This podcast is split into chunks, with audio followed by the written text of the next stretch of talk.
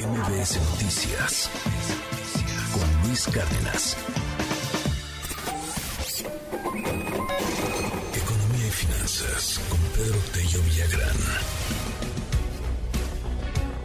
Clásica historia es que ya no, ya no es como era antes.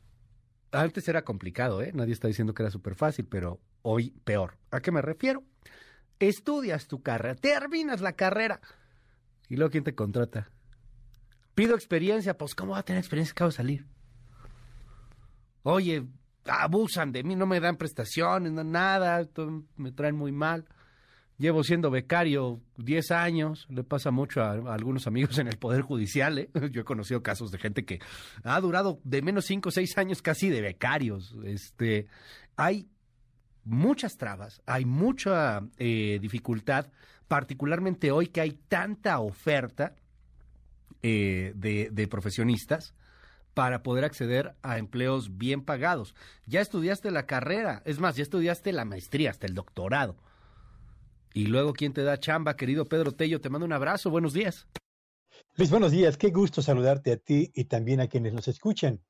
Se acaba de dar a conocer la sexta encuesta nacional de egresados que ha sido levantada o aplicada por la Universidad del Valle de México entre más de 11 mil jóvenes cuyas edades oscilan entre los 21 y los 30 años. Todos ellos, Luis Auditorio, egresados de instituciones de educación superior públicas y privadas. Es decir, estamos hablando de una encuesta que tiene un grado de representatividad bastante interesante.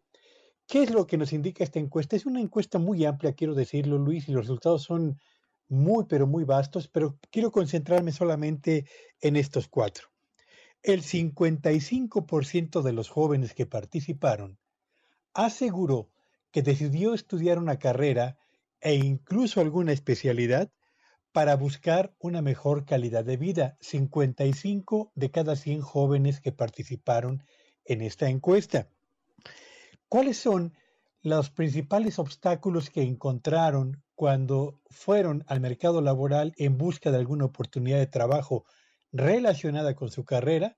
Bueno, pues casi el 50%, es decir, 46% concretamente de los jóvenes que participaron en esta encuesta, señaló que la respuesta que encontraron, que fue por cierto negativa, fue la que asoció su falta de experiencia con los requerimientos del contratante. Y este problema de la falta de experiencia, Luis Auditorio, que afectó al 46% de los jóvenes entrevistados, se acrecienta cuando se trata de carreras o de empleos relacionados con ingeniería, con actividad manufacturera y con el sector de la construcción. Ahí la falta de experiencia fue la respuesta que encontró el 55% de los jóvenes que buscó por primera vez un empleo. Si usted se dedica a las ciencias naturales o a las ciencias de la computación, en el 50% de los casos, la respuesta que va a encontrar al buscar empleo será, si no tiene experiencia, no hay empleo.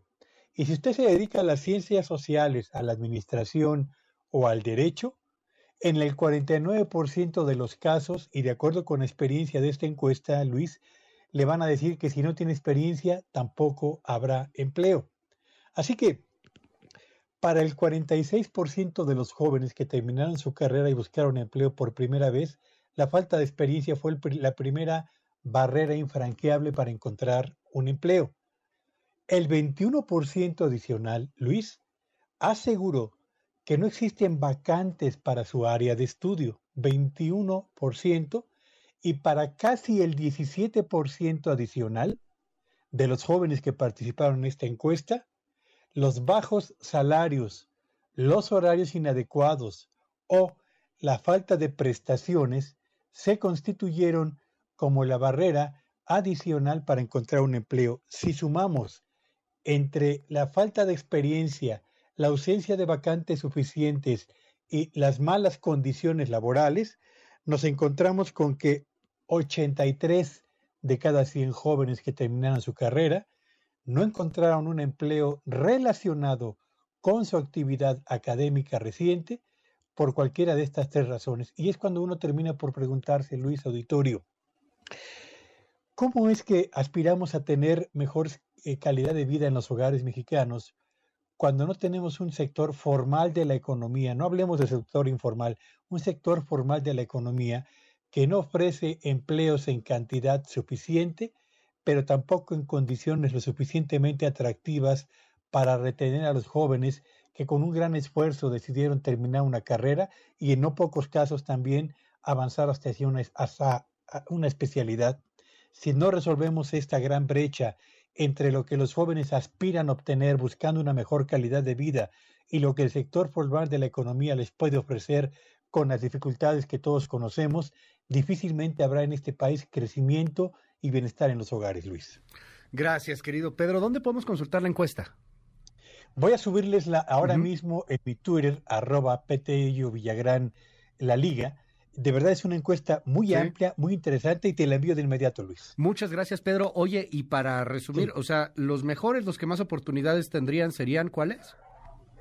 Eh, eh, los que no tienen que ver, sí, claro. bueno, eh, los, los, de mejores oportunidades serían los que estudian medicina, okay.